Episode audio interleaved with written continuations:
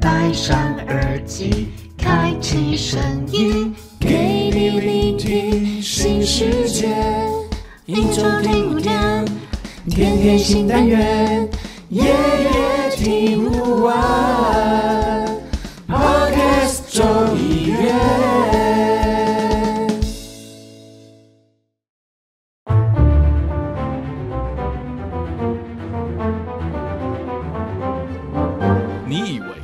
餐店阿姨叫你帅哥是真的，其实她只是想要你多点一杯大冰奶。你以为学妹说要去洗澡是真的，其实她只是不想跟你聊天罢了。你以为是真的，其实都另有阴谋。欢迎收听《大英帝国》。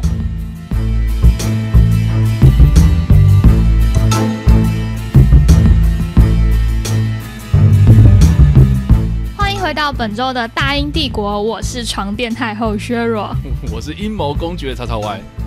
你为什么要笑我？我是觉得每次今这个你每次的称号都很好笑。就是我们的这一个节目主打就是很硬的转场。好的，那今天太后我们要聊什么呢？今天我们要来聊聊，不知道大家还记不记得我们曾经聊过阿姆斯壮登陆月球？那那一集的时候，我们其实也提过说他不是第一个太空人嘛。啊、对，那讲完阿姆斯壮之后呢，我们今天就要再聊聊一些科幻的，那就是幽灵太空人。这个名称听起来就是很阴谋哎，幽灵太空人。讲到幽灵太空人呢、啊，你会想到什么、啊？我想到，我想到一些，比如说鬼故事之类的东西吧。对，其实我在探索阿姆斯壮之前，嗯、我完全没有涉猎幽灵太空人这件事情，因为我本来以为他是一个 ADJ，你知道吗？就是太空人在那边 飘啊飘。等一下，等一下，你突然讲 ADJ，我不知道你在冲他小这个哦。OK，好，就是形容词 是不是？哦，你以为幽灵太空人？幽灵是某种形容词，就跟什么松露巧克力哦，它不是它不是里面真的加松露啊，它是很像松露的巧克力，所以它叫松露巧克力。对对，哦、它是一个形容词。我一直以为幽灵太空人是指他那个状态，然后。甚至有一点点称赞他很会驾驭，你知道太空衣的感觉。哦，哦不是，对。殊不知，幽灵太空人是指一些政府都没有提到，然后进入外太空的一个神秘的阴谋论。对，我觉得，我觉得这个其实是有关于呃太空人的历史啊，太空发展的历史这样子。对，我觉得也蛮有趣，就是说，我不知道削弱，我不知道太后，你知不知道？这个第一位上太空的太空人是谁？我真的不知道哎、欸，因为整个太空界都被阿姆斯壮灌满了名号、啊哦、所以你知道第一个登陆月球的是尼尔阿姆斯壮，但是你不知道进第一个进入太空的太空人是谁？OK？对，Into，那 Into 我不知道 Into，今天很喜欢讲一些很简短的英文名词。Okay, 我觉得啦，我觉得我觉得好，那我们就先从最基本的一零一第一课开始讲好了。好的，对啊。我觉得首先我们要先认识一下什么叫做太空，就是太空的定义啊、呃。因为其实我们在上地球科学或是我们上理化课的时候，不是都会学说啊，我们的大气层是有分什么对流层、平流层，对这些东西，它就是我们的大气层是分层的嘛。可是当我们知道说大气层是分层的时候，你有没有想过一个一个问题，就是说那到底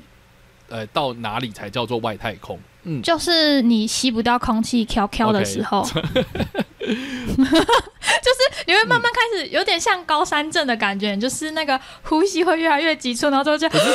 等 那时候就是那条线可是问题是你，比如说好，你去爬圣母峰 啊，圣母峰不是有人说什么啊，那个过了大概八千公尺以上，然后就是一个叫做死亡线这样子，然后过了八千公尺之上，可是呃，这个这个你就要可能要背氧气瓶啊，你可能会有高山症啊，你可能会有很多很多的这个人体的一些反应，那也是空气稀薄啊。嗯、那为什么我们不会说在圣母峰的顶端叫做外太空？因为它还是有一点点空气吗？它还是有空气在，可是它还是在对流层之内这样子。哦，对，那所以这个就是要呃讲到一个所谓的科学的一个专有名词，叫做卡门线。卡门线 哦，卡门，你应该知道是什么东西吧？第一个，我又开始欧本修，我想说，哎、欸，图坦卡门吗？哎、欸，还是另一个卡门？它是一个呃美国的科学家，他是匈牙利裔的美国工程师啊、呃，叫做西奥多·冯卡门。对他那个是外文啦，嗯、所以我念出来是怪怪的，咔咔咔卡门这样子。对，那卡门呢？它是一个呃首次计算出呃这个所谓的呃卡门，哎，刚才怎么讲？就是一一条分界啦，就是我们大气层有一个分界。那过了这个分界之后呢，因为空气过于稀薄，所以呢，这个航空器啊，就是我们一般的所谓的飞机哦，是不太可能在这个地方飞行的。那我们也都知道说，其实我们的飞机或者是我们的一些飞行器哦，其实主要都是利用空气的推进，然后来前进的嘛。对，那所以过了卡门线之后呢，其实你就无法，比如说你的螺旋桨或者你的喷射引擎，其实就已经无法作用了这样子。所以呃，基本上我们会定义外太空就是过了卡门线就叫做外太空。那那个卡门线究竟在哪里？那我们来看一下这卡门线一般的定义。哦，我们一般的定义是海拔一百公里。啊，也就是六十二英里的这个地方，对。那但是我觉得也蛮有趣，就是说卡门当初它并不是直接定义一百公里，哦，它是直接算出来是八十三点六公里这个高度的附近叫做卡门线。那只是说我们为了要方便计算或是一个定义，那我们就是一律就是称说一百公里以上了就是卡门线，对，就是过过了卡门线就是过了外太空。所以呢，呃。到了卡门线以外啊，也就是海拔一百公里之外的太空人，我们才会认定他是我们所谓严格定义的太空人。这么严格？对对对对对。那他今天如果很衰，他飞到了那个大气层最顶层增温层那边，他没有过卡门线，然后他那个飞机就是没力了，然后慢慢掉回地球，他就不是太空人了。他就不是 对。哦，很衰。对啊。嗯，所以呃，第一个过了卡门线的太空人哦，其实是苏联的尤里加加林哦，他是在一九六一年的四月十二号这一天哦，乘坐了东方一号进入了太空。但但是我觉得也蛮有趣，就是说其实呃，东方一号它它虽然是冲破了卡门线到了外太空，但是它不会像我们现在所谓的像这种太空人，就是可能出了舱门外面，然后怎么样这样去做很多的这种太空的活动啊。实际上它就是做了一个火箭，然后。飞上去，咻，这样飞上去之后，然后冲破，然后就这样掉下来就没了，就就是一个，就是一个非常简单的一件事。然后尤里加加林呢，他就是从头到尾就坐在那个舱门之之内这样子，他从头从头到尾就绑在那个椅子上面，然后他只要就是操作这个飞行器飞上去，然后看从那个窗户外面看到，哦，我们地球是一个蓝色的星球，很漂亮，然后就这样下来了。所以其实过程还蛮快的。哦，所以因为那时候他第一次冲破的时候，太空舱只能容纳一个人，对不对？所以他很快上去下来。这个就是呃，首次人类载人飞入太空中的一个记录，这样子。对，那当时呢，我刚刚说过程很快嘛，呃，你你觉得依照太后你的想法，你觉得他这样上去下来大概花了多久时间？一个多小时。如果你说很快，一小时又四十八分钟。有两小时不到，这是我猜的，这是我猜的最准的一次。那东方一号它这个飞行的任务啊，其实它只是要验证说人类可不可以完成这件事情而已，所以它呃的这个任务的目的很单纯，所以严格来说，就尤里加天人他完成那个壮举哦。呃，其实也不是加加林他多厉害，或是啊，他真的很厉害，他是一个很好的飞行员，没错。可是背后的这个 呃，很多的工程师啊，或是很多的人在帮助这件事情啊，就可以证明，就是说哦，人类可以达到这样子的一个境界。那那比较有趣的是说，因为他做的这件事情，好像听起来。就是呃，人类花了好大一个功夫，然后去做这件事情，这样子。对。所以有些人就在怀疑啦，因为毕竟加加林他是苏联人嘛，然后苏联那边的太空计划其实也不是像美国这样那么公开透明，所以有人在怀疑说，那是不是在加加林之前已经有人做过这件事情了？可是可能不幸身亡啊，或是对任务失败了，然后只是说啊，那个苏联他不想要这个怎么讲？啊，就是 让这件事情曝光，然后让大家来抨击他之类的，所以他就把这件事情给掩盖。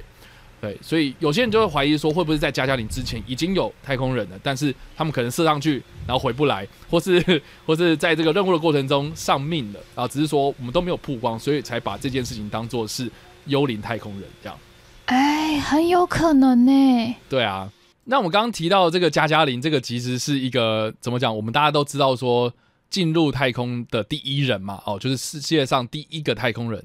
那我觉得也蛮有趣的，因为苏联的太空计划其实都是秘密进行，然后我们呃台湾啦，哈，我们受的教育其实也是比较偏美式或是比较所谓的西方阵营嘛，好，所以我们看的这些东西，其实都是以旁观者的角度去观察它的，所以就是有点像是说，嗯，在那个年代，大概六零年代、五零就是五零年代、六零年代、七零年代，这个是太空竞赛最激烈的这个时候，所以我们大概都是依照这个美国释出的一个消息，然后去观察苏联他们去做的事情，这样子，所以常常就是说。诶，莫名其妙，我们也不知道说苏联它是什么未来什么时间点，然后会完成什么样的太空计划，然后就莫名其妙就说突然就讲说啊，我们今天完成了一个东方一号的这个太空计划，然后这个第一个太空人诞生了，这样就是叫加加里，对不对？莫名其妙就这样出现了，是吧？所以其实我觉得现在我们看苏联的太空计划的所谓的列表啦，哦，或者时间点啊，哦，其实都是后来我们去把它建立起来的，对，因为苏联他们的东西会比较秘密一点嘛，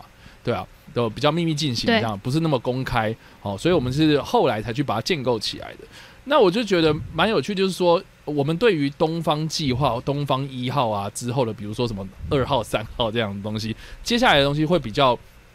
不是这么的清楚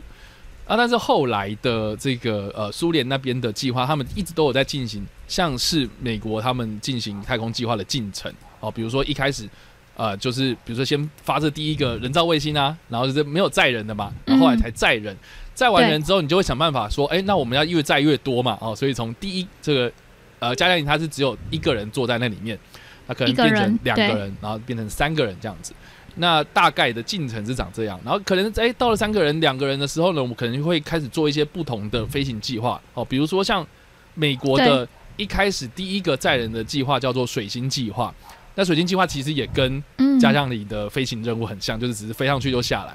那我们知道这样子的状态之后呢，我们再载两个人。那这个两个人的时候呢，我们可以开始做一些，比如说啊，一个人在舱内，然后一个人走到外面去，所谓的舱外活动。对对，我们就可以开始验证这件事情。然后或是比如说呃，后续的有很多的那个太空计划都是要什么太空船对接嘛，好，所以他们也要去验证这些东西。那我们刚刚有提到说加加林他是。乘坐东方一号嘛，那所以所谓的这个东方计划啦，好，就苏联那边的这个太空计划的其中第一第一代。那进入到第二代的时候，其实就是所谓的日出计划啊，或是呃，俄文的翻译也有人翻成上升，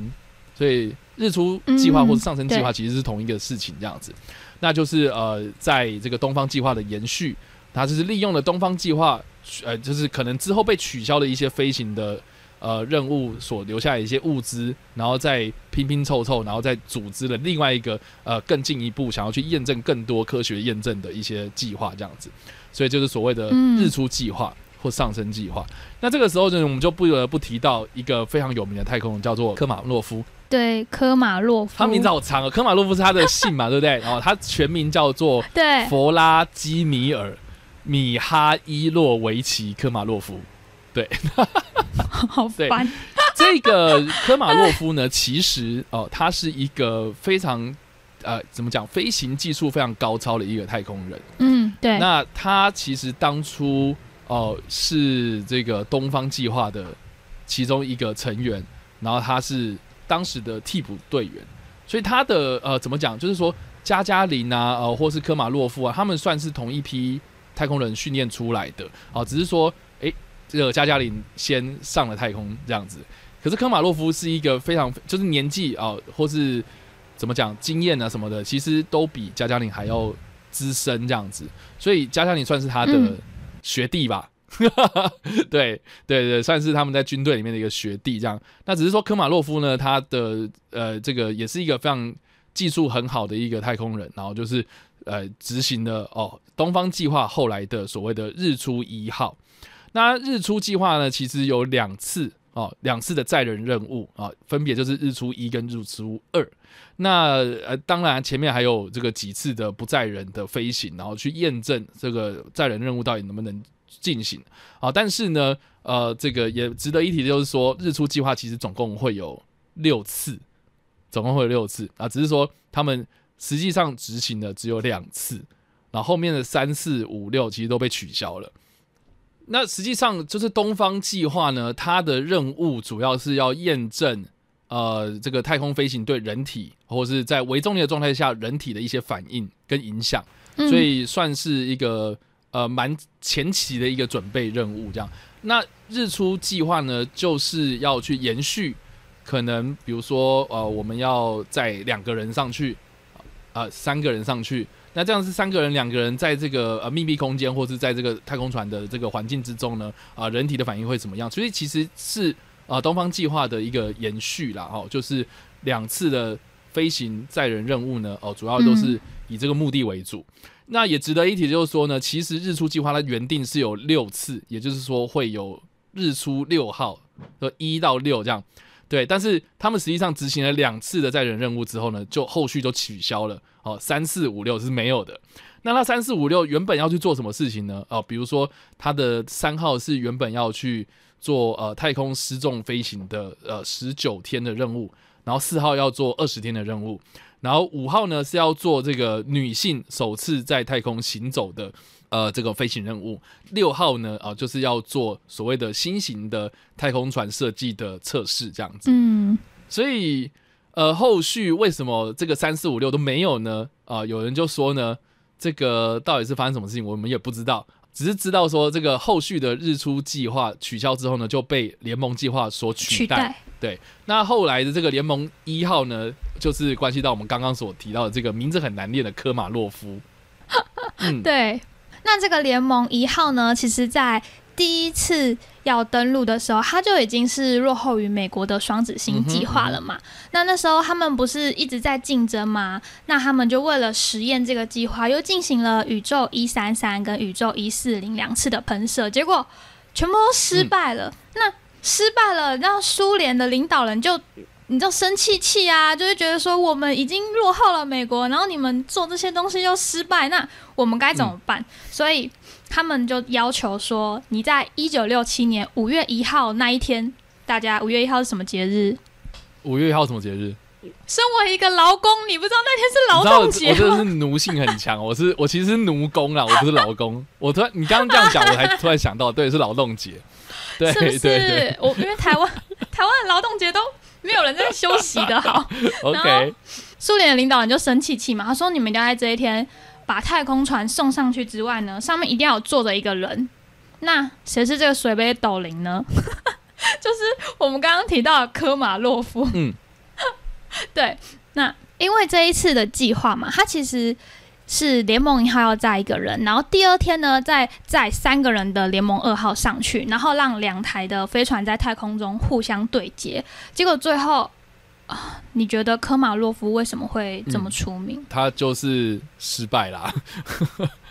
那联盟一号呢？它其实嗯是预定第一艘船是先载一个人，在第二天的时候呢，再发射联盟二号，上面就会载着三个人，他们要做一个大创举，就是艘船要在太空中对接，还要让联盟二号的三个航员用太空行走的方式走回联盟一号。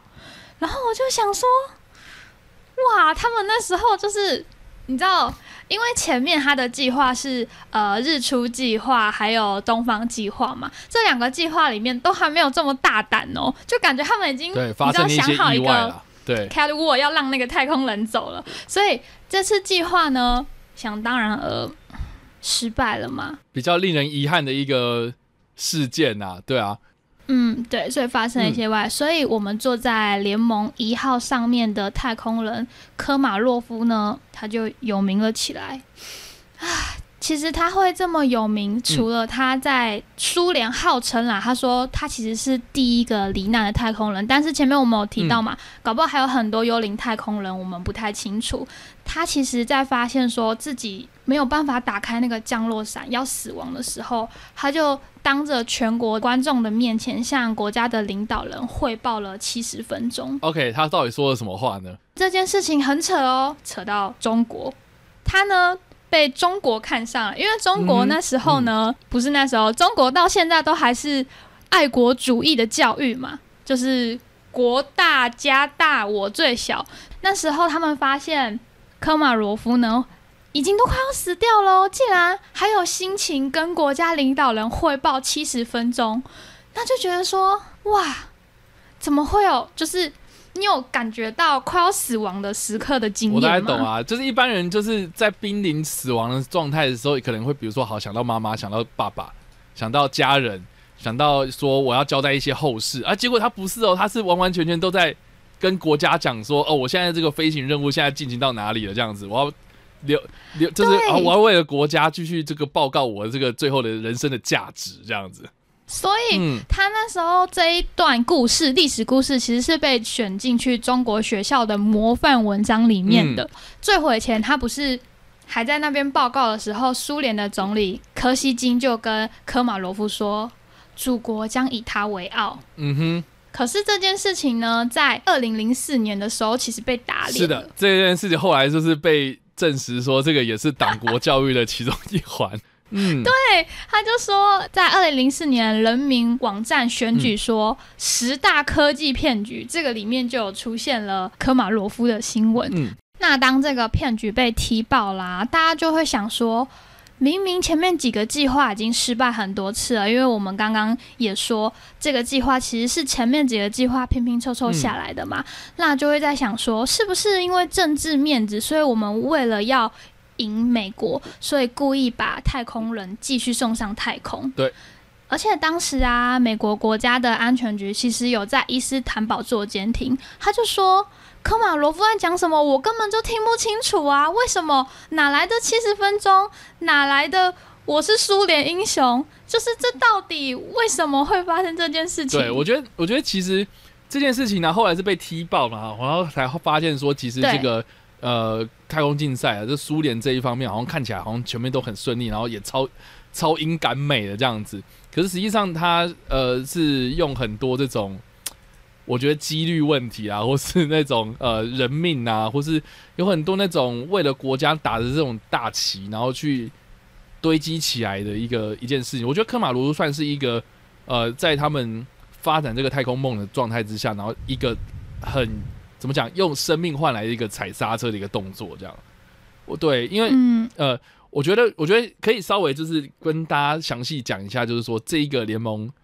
一号的这个失事的过程，这样。大家现在如果有看那个现在那个太空，比如说我们在执行一些太空任务的时候，啊，比如说这些太空人要去这个太空站，好，我们这个什么国际太空站嘛，你知道现在美国他们没有太空梭了嘛？然后他们现在在发展新型的什么飞龙号啊什么的这种新型的太空船，可是现在大部分现在要去太空站的飞行器太后，你知道是什么吗？等一下，你刚刚说他们现在没有以前的那种东西，没有没有，我是说我是说现在各国世界各国，包括美国哦，他们就是美国现在在发展太空梭之后的新形态的太空船嘛，但但是在这个太空船还没有完完全全发展成功之前，好、就是美国在把这个太空梭除役之后，那世界各国他们搭这个太空船上这个太空站的唯一方法，你知道现在是什么吗？嗯，用那种先把人包起来，包在一个，你以为钢铁人是不是？是感觉没有没有要保护我跟你讲不用好那个人，就是让不用他穿一个大装备，不用想那么复杂，我跟你讲，还是联盟号。对什么啊？他不就一直出包？我跟你讲，就是联盟号一号到现在哦，就是发展到现在已经不知道联盟几号了，然后这个飞行任务一直都在变，嗯，但是不变的是什么？就是联盟飞船啊，呃，联盟号的这种飞船啊，这种形式的飞船，呃，其实已经发展到现在哦，几乎都是用这样子的一个飞船形式在把人类送上太空，而且非常的可靠。所以真的是科马洛夫水。对，你知道科马洛夫的贡献是有多大吗？就是因为他的牺牲，所以才造就了现在啊、也现在是俄罗斯啦哈，就是他们那边的发展会会更加小心跟更加谨慎。你看到现在还是用这种东西、耶，你这个这这个东西超超级厉害的。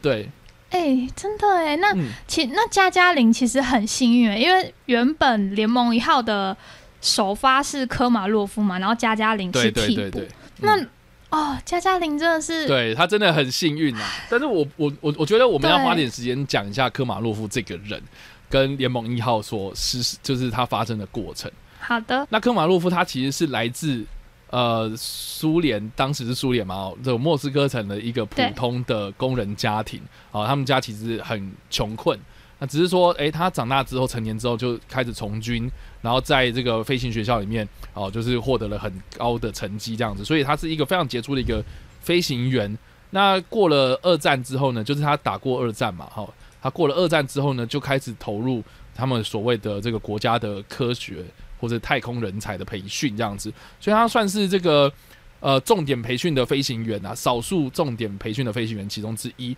那我一开始有讲哦，其实他跟加加林算是一个学长跟学弟的关系哦，所以在这个这一批的这个飞行员之中哦，所以呃科马洛夫算是一个很资深的一个飞行员，只是说因为加加林的年纪比较轻，所以他先被送上太空，因为他风险最大嘛。对，所以科马洛夫他是一个很资深的人，他留着用啊，哦，就是说我们我们要爱惜这种。我觉得，对，我要开启这种人啊。我们是这种，我我们不能先把第一名的先送上去啊。哦，我们要先这个送一个，哎，可以，哦，可以去执行这个东西，然后也是过了这个标准的人。哦，所以其实科马洛夫，你如果一开始他是要选最好、最优秀的太空人，先当第一个太空人的话，哦，其实应该要送科马洛夫上去，而不是加加林。对，但是为什么？哎，这个这个科马洛夫跟加加林后来。呃，在这个呃联盟一号是这样子的安排呢。哦，实际上是科马洛夫他呃很不情愿要去做这件事情。嗯，对，应该应该是这样讲，因为我们刚刚有讲到嘛，是说他们前面两次的这个飞行任务，无人的飞行任务是失败的，所以其实科马洛夫他不知道这个东西很危险吗？他当然知道啊，他当然知道。然后原本是要加加林跟另外一个我忘记是什么名字的太空人要去做联盟一号。可是他把他们两个拦下来，就说我要去这样子。那其实他一开始就知道说这个东西很危险哦，我不能让我的学我我不能让我的小老弟去这样，所以他有点自告奋勇去做这件事情，其实蛮伟大的啦。对，而且他其实也有在这个飞行任务前有告诉加加林讲说，我这一趟去可能就回不来了。对他已经知道，他已经做好为国牺牲。对他已经知道这个问题在哪里了。而且他就说哦，因为前面几次的无人飞行任务，很大的一个问题都是在回程的时候，他们那个降落伞出现了问题。对，那他们也反映过很多次。那你也知道说公务体系嘛，你不要跟我讲这些东西啊！哦，就是你就去就对了嘛，我们都说没事啊，这样子，我们要为了祖国哦。但是这个就是因为呃，这个科马卢看到这样子一个状态，他就有点呃，他就有跟加加林讲了一个至理名言。就是说，这个太空船根本就是我们的棺材啊！对，他就说这个，他就说这些是我们的棺材啊！所以，你你那个联盟一号哦，原本要叫叫你上去，不要不要，我我帮你上去，他我先先上去。所以，这个科马洛夫他已经做了一个必死的决心，这样。那当时呢，呃，这个联盟一号发射上去之后呢，就开始出现一些故障。第一个故障是什么呢？就是呃，大家如果去查一下联盟一号的那个太空船的状态。它那个外观哦，其实就是一颗圆球在前面，然后后面是他们的这个仪器啦，哦，或是喷射器啦，或是原本要张开的一个太阳能板这样子。那它第一个状态就是这个太阳能板没有办法完全的张开，所以这一个电池就没办法吸收到太阳能，然后就很快就电池耗尽了。那在电池耗尽的状态之下，你就没办法。用电脑啦，或是里面的仪器去操控，手动操控嘛，就是导致就是后来它坠毁的一个很重要的原因，这样子。对，那也也值得一提，就是说，OK，科马洛夫他在发现这个问题的时候，就是一直尝试的要去解决，可是地面的指挥中心呢，就就是也无能为力嘛，然后，因为就是没电啊，你也没办法做事嘛。对，然后而且费尽了千辛万苦之后呢，他就让这个飞船就是说好，我们就直接返回地球，我们就看看能不能就是安全回到地球。我们接下来任务就不要再做了，拜托。所以他就想说尝试的要冲入大气层，然后再返回地球嘛。结果哎，做了一半，这个就电池没电了，然后它也没办法调整一个比较好的一个角度哦。因为大家如果看过一些电影或是一些纪录片，都知道说其实返回地球的时候会跟空气摩擦嘛，然后整个那个太空船会变成一个火球这样子。一小块小块，对，那这个角度要取得很好，要不然你你如果角度太小，就是进入轨道的角度太小的话，你会被弹出去。那如果进入轨道太太大的话，那等于是说你是整个坠坠入地球的速度很快，那就会被烧毁。所以他那个角度要取得很刚好。那在这个状态之下，他们要把手动调整，那就只好就是，就我就知道说我一定会被烧死这样。对，所以在这个降落过程之中，它的降落伞又没有打开，然后它就很笔直这样子直接撞击到地面，然后科马洛夫就就变成一个肉泥了。这样，这个大家也可以去想一下，这个哦，我觉得这个好恐怖哦。就是大家可以去看一下那个照片哦。其实有一个科马洛夫的遗体的照片，然后你要说那个是遗体吗？我觉得那根本不是遗体啊，那就是不是一团黑色，完全不知道那个是人呢。对啊，你不要跟我讲说那个是人啊，他就说那个是焦黑的腿骨哦，我觉得看人就好可怕。所以你，所以你能你能够想象，就是科马洛夫在那七十几分钟坠毁的过程，他到底讲了什么东西吗？我觉得你要说什么为了国家，我觉得我我如果是科马洛夫，我觉得我不会讲这种东西。我觉得不可能，是因为他们原本那个设定就是说他第十五圈的时候要返回地球，可是。可是它那个太阳能板不是不能用吗？然后飞行船上面又故障，所以当他第十五圈要飞回地球之后，飞不进来。刚刚我们说过，它要很精准的角度嘛，他就又在绕了，绕到十七圈，最后最后他绕到了十九圈，他真的撑不住了。然后加加林在地面就是，你知道跟他沟通，就是希望可以救这个学长，可是。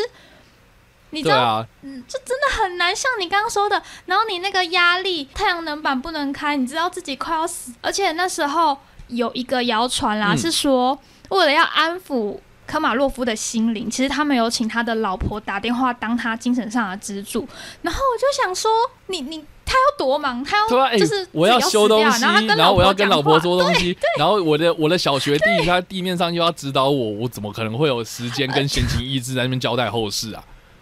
对啊，对，而且你看他，你你都快要死掉了。加加林在救你的时候，你怎么可能跟老婆讲话？最重要的事情是，这台飞行太空船快要没有电了。你还一次怎么可能？你还浪费时间跟他通话？怎么可能？对啊，而且老实讲啊，就是说冲入大气层都是我们所谓的变成火球的那个状态的时候呢，呃，其实太空船的周围就是那个空气啊会变成离子状态，所以是没有办法通讯的。对，通讯，所以就更不用提说他坠毁的过程，他交代什么国家的事情这样子，根根本不可能，对，就是会是一堆杂讯，怎么可能？那对，那我觉得这个美国情报单位他们所所透露的这个监听的，呃，后来其实有透露，就是他们监听的那个录音带，其实根本没有听到东西，他们只听到就是科马洛夫的惨叫，对，而且好像还说，就是他在这个就是被坠毁的过程之中。的之前呐，被就是他在坠毁过程的之前，呃，他好像就是一连串的咒骂，就是设计者，就是设计这个太空船的设计者，那还有就是要他坐上这个飞船的人，他全部骂了一遍。对，该骂，真的该，因为他那时候就算你看变成火球了，然后进入到大气层。它其实还是有一点点的机会可以活的。如果说它的飞行降落伞有打开的话，可是没有，全部被烧到烂烂的。它连想要自救的机会都没有，就死死的绑在那个椅子上面。我觉得我光用想，我都觉得好可怜哦。是啊，对啊，就是坐以待毙。所以其实我们今天聊到的这个幽灵太空人啊，哦，幽灵太空人这件事情，就是因为科马洛夫他的。过程真的是太戏剧化了，所以很难相信。就是说，其实科马洛夫之前会不会还有类似的事情发生？这样子，对啊，只是说科马洛夫他是一个记录上哦，唯一第一个有记录牺牲在这个太空任务中牺牲的太空人。这样，那这个是官方的记录嘛？公开的记录。那那有非官方的猜测啊？那我们来看一下，就是猜测的内容有哪些？好了。那我们讲到幽灵太空人呢，就不得不提到一个人，他叫做伊留生。伊留生是他的姓啊，对，他是他的姓，他又有一个很长的名字。来喽，跟加加林一样，长长的要命。他叫做弗拉基米尔。谢尔盖耶维奇一留生，非常俄罗斯的名字，没错。对，他曾经是苏联的空军少将，然后也是一个试飞员。那他也是一个航空工程师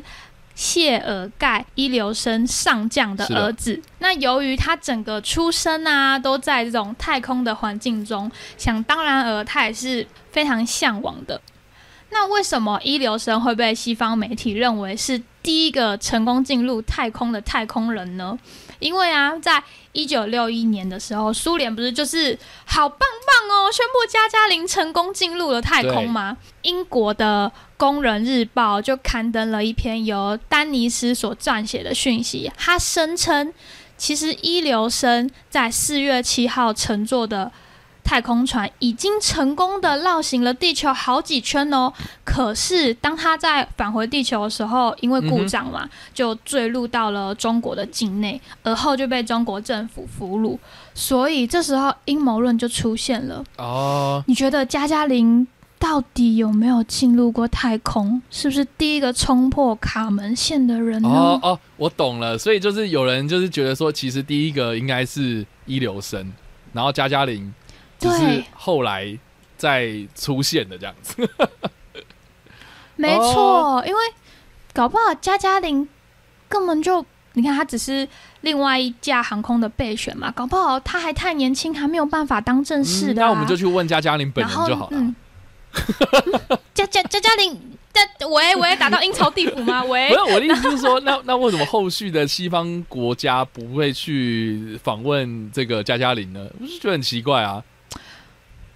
啊，我觉得这也是那个冷战时期苏联想要维持自己的面子，因为第一次直接成功冲破，总比他哦成功之后坠毁，然后又变成别的国家的俘虏还要好哦，吧？也是的。哎、不过不过对不对？嗯，不过值得一提的就是说，其实加加林啊，我们刚刚有说嘛，他是一九六一年的四月十二号，就是东方一号成功嘛。那其实呢，加加林本人呐、是在一九六八年，也就是一九六一的后七年嘛，哦、就是因为驾驶飞机，然后坠机发生意外，然后过世的，所以他死的时候年轻，三十四岁而已。而且他照片好帅哦。哦，好，你现在是看这个东西，OK？但是我觉得，我觉得值得另外一个值得一提就是说，因为那个呃科马洛夫那个事件嘛，哦，我刚刚有讲到，其实对加加林来讲是打击很大的，因为原本是加加林要去飞的嘛，那只是说科马洛夫代替他死这样，所以他其实就有一点点呃提防这些苏联的官员，然后苏联官员也、哦。也也就是怕就是说加加林再去参与更进一步的飞行行动啊，好、飞行太空飞行这样，所以就永久禁止他再继续当太空人。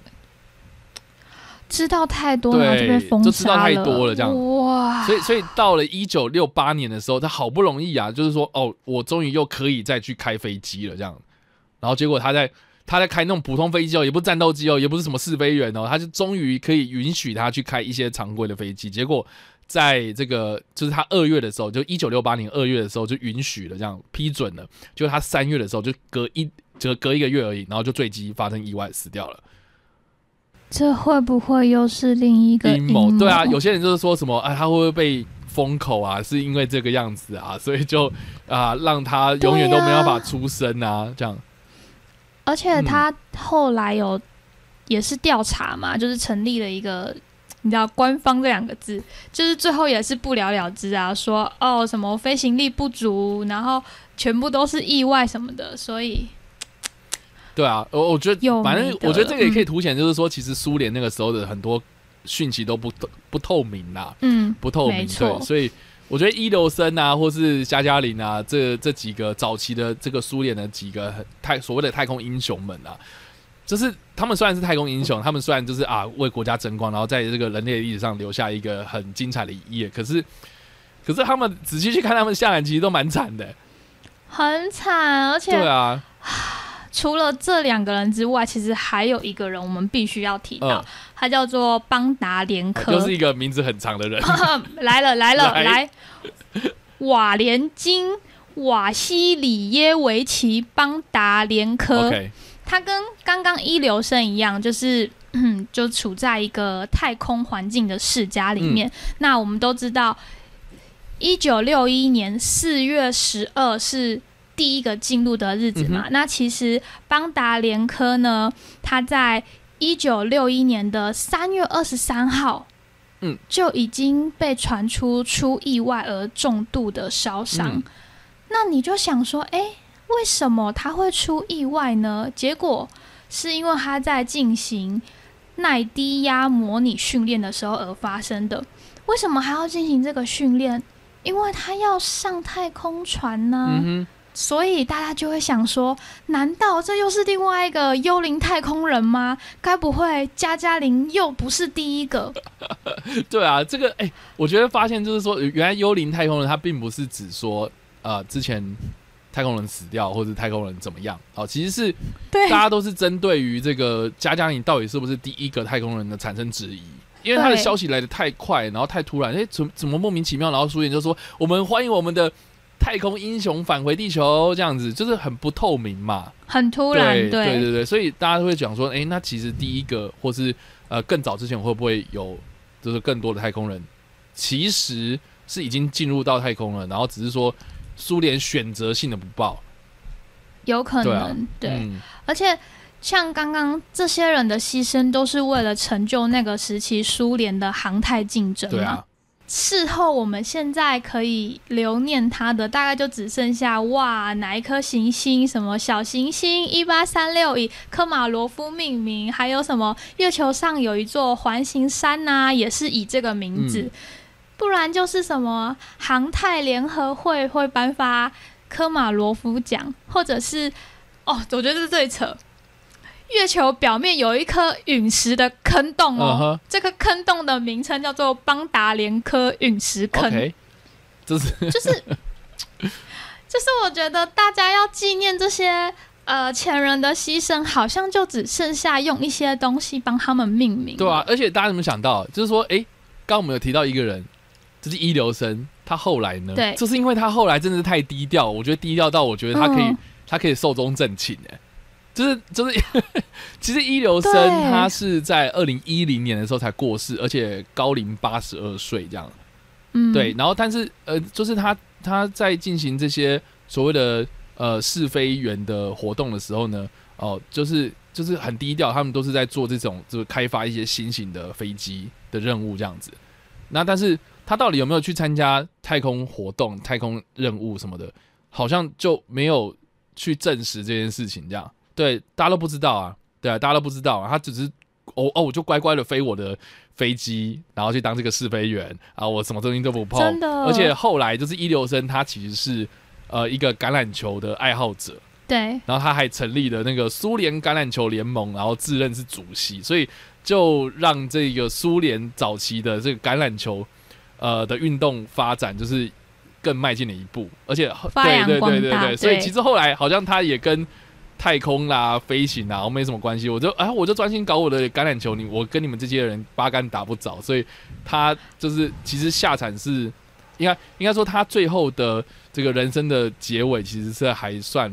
不错的这样。我觉得他真的是一个聪明人呢，因为他知道在航太界的那个是非之地，自己真的有可能会被灭口，那他干脆找一个完全不相干的行业，嗯，而且让自己依旧是一个名人，因为你看他是自任的主席嘛。如果大家发现说，哎，这个主席不见了，一定就会开始怀疑是不是航太界灭的口啊。所以我就觉得他这样子做很聪明，哎，就是他也没有选择什么归隐山林，默默的做一个人，因为你这样怎么样被杀你都不知道，对啊，你看你不如一样，对对啊，你看加加林就是就是，你看我就是坚持我还要去飞飞机，哇，我还要上太空。你看吧，哦，我让你飞飞机，然后我就对不对？就变掉你，我不知道是不是 biang biang 的啦，但是 对阴谋啦，一个阴谋，这样子，所以这个好像也也是我觉得啦，好，就是还蛮多人去做一些揣测啊，蛮有趣的这样，对啊，嗯，真的就是，唉，我应该要庆幸我们现在都没有这种航太竞争了吗？还是因为台湾竞争不起而已？你不要这是什么结论 ？OK，就是会觉得嗯，你知道，为了争权嘛，就是现在在争国内的权已经不够了，我们还要在世界上争我们自己是一个强权，所以很多时候政府做的事情根本就不是人民希望的事情，因为你去随便问一个老百姓，太空人有没有登月，到底干他屁事。OK，我们希望的就是平平安安、快乐的过这一生。确实啦，这个结论，对啊但，但我觉得也蛮有趣，就是说，其实呃，后来我们也都知道说，太空竞赛哦、就是后来就是美国居上了嘛，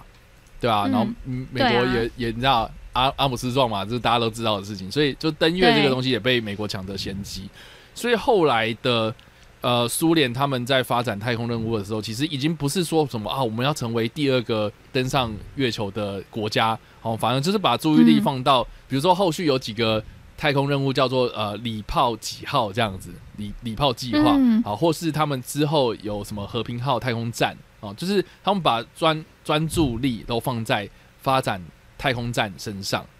所以后续的比如说国际太空站啊，或是哦一些这个呃后续的这个飞行任务呢，其实都是已经把注意力放在地球轨道上面的这样子。所以这个也是为什么后来造就，就是我刚刚讲的，呃，现在为什么那么多太空人也是还是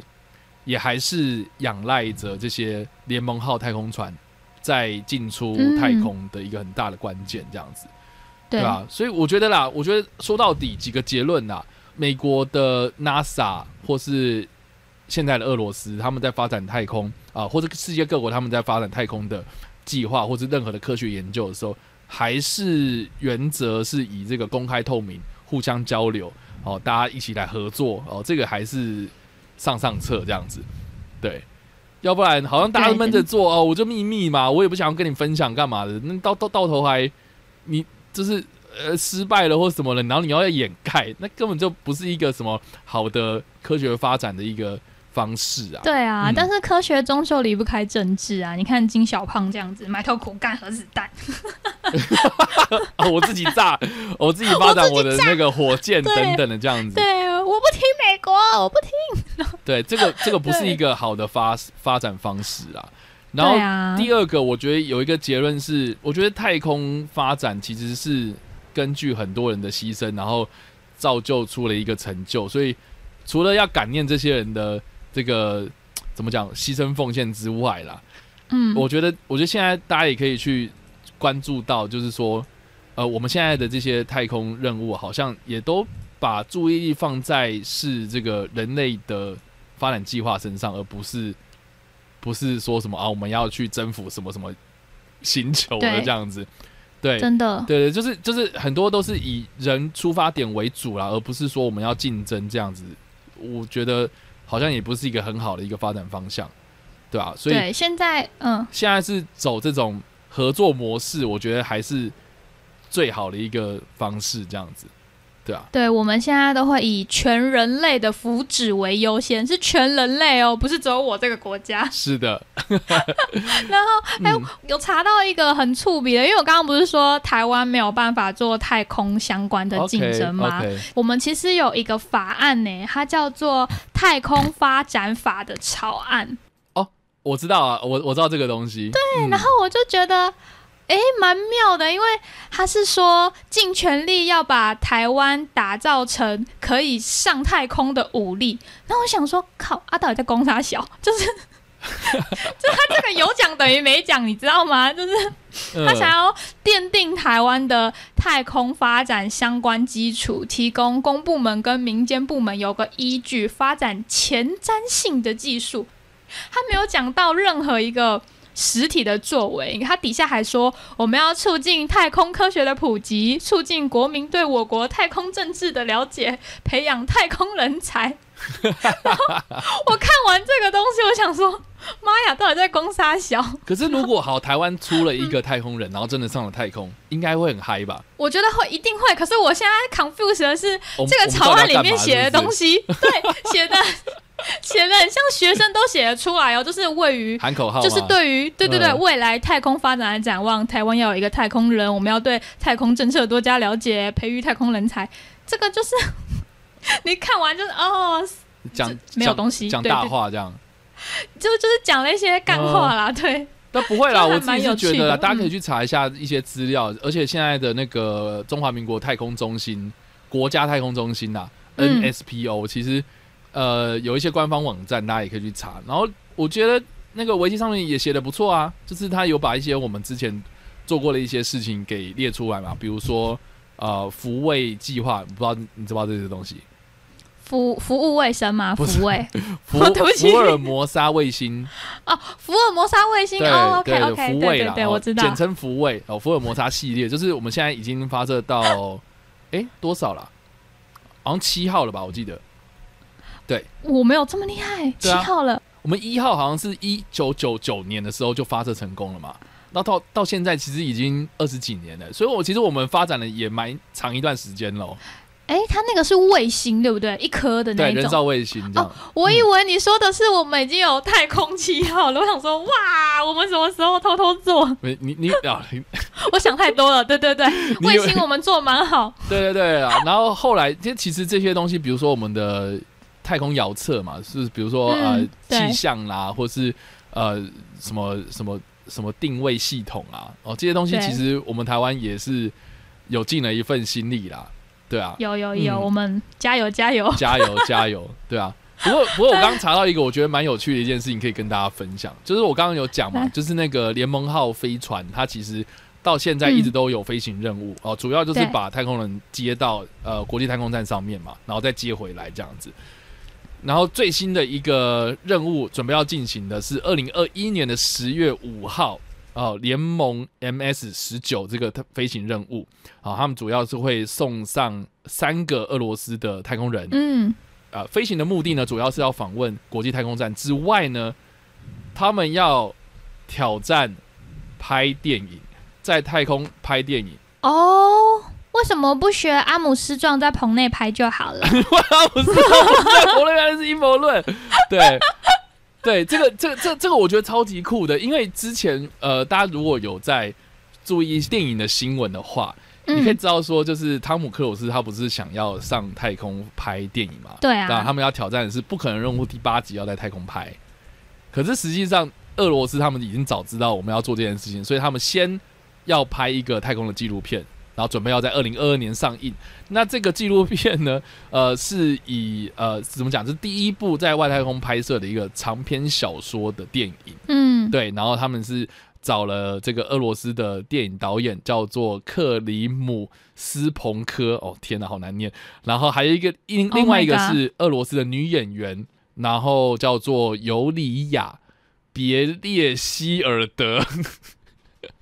这个女这个女演员哦，谢谢尤里亚。对，尤里亚，呃，对嗯，她要来演出这一个名为《挑战》的电影，这样子，我们会看到的是第一部在太空中拍摄改编这种长篇小说的电影之外呢，呃，这个演员还是一个女演员，哦，我觉得这个壮举其实还蛮大的，对啊，那嗯，他们太空人不是应该从小就要训练关于那些气压跟的适应，还有一些身体上的反应？不知道女演员可不可以就是完成这一系列？因为上去感觉就是你的身体会最先受到冲击嘛。对啊，对，嗯面对那个几个 G，对不对，老师？呃，对，几个 G，对，所以，哎，我们我们我们录音的当下，他们其实已经进已行经中了嘛？去，，对对啊，啊已经在天5号嘛。上飞了。对啊，对。对啊，对啊，那播出的时候，那相信应该就会有新闻出现了，对啊。对，大家可以期待一下，有女演员上去很酷哎、对啊，还有导演嘛，我觉得这个导演应该会很累，因为你看这个拍电影不是还有什么摄影师、灯光师、收音师，哎，他全部都要自己来，哎，哎、不，我觉得不会哦，我跟你想法，想法完全相反，因为到呃，太空他没有重力，他就不用扛摄影机啦，哎也是哈，对不对？他就用手就是扶着他，然后他怎么，可能同时来做这件事情？很累哎。他可能他可能蹦的那个架子就绑在那个太空舱之类的，哦，OK，感觉很触鼻耶。对，希望他们还可以拍一个就是嗯镜头之外的真实记录，看那个导演怎么拍的。哦，你说，呃哦，你说纪录片的纪录片，对，纪录片的纪录片，哦，哎，这个这个我也我也我也蛮有兴趣的，真的哈、搞不好他一只脚还要夹着那个蹦的夹，就是蹦的那个。好的，我不知道，反正我们期待，因为播出的时候应该就有新的新闻出现了。对啊，那今天听了这么多加加林啊、一流生、blah blah blah 一大串的名字呢，希望大家对于太空竞争有一些初步的了解之外呢，也可以多多关心一下，就是不是只有第一个。最出名的人才是有为这个产业做一些牺牲跟奉献的。其实每个光鲜亮丽的背后啊，都有很多无数的工作人员、工程师，然后地面上也有很多的人在帮太空人做他们最强大的后盾。每一件事情都一样，就像我们看电视的时候，你可能看不到那些化妆师、发型师啊、导演、摄影、记者什么的，但其实我们生活在这个地球上，人类我们就是一个 team，就是互相帮忙。你说是不是啊，超伟老师？哦，是没错，你说的对，是的，是的，太后你做的没错。完蛋，了，怎么我们最后结尾又变保洁？你每次都把它导成这个样子啊 Anyway 啊，反正啊，我们的节目就是这么 free 啊，哈，就是这个样子，这么。疯。那最近 十一月快底了啦，大家天气如果变冷，要记得多加件衣服。这什么结尾？这是什么结尾？烂死了！不要大家感冒啦哈！大家就是天气好的时候，也可以看看天上啊，月亮很漂亮，搞不好你会看到就是加加林在跟你招手之类的。我靠，这个这也太恐怖了吧！你会看到那个科马洛夫在跟你招手。哎、我哎、为什么你结尾要结成这个样子？你告诉我。因为我觉得很好，就是有一种呃，嗯就是抬头就可以看到故人的感觉，你知道吗？哦然后故人常常都会印在那个月亮上面，电视都这样演的啦。好的，那今天大英帝国就到这里了。如果你很喜欢今天的内容，或者是你想要知道更多关于那些名字很长的太空人的信息，就可以到 IG 来好的，那我们今天就到这边结束啦，大家下个礼拜再见，拜。下周一晚间也别忘了到 Mr. Box 参与 Sam 和咪咪的不良妇女和其他译作们开的直播室，跟我们互动。还有众议院的各大平台都等你们哟。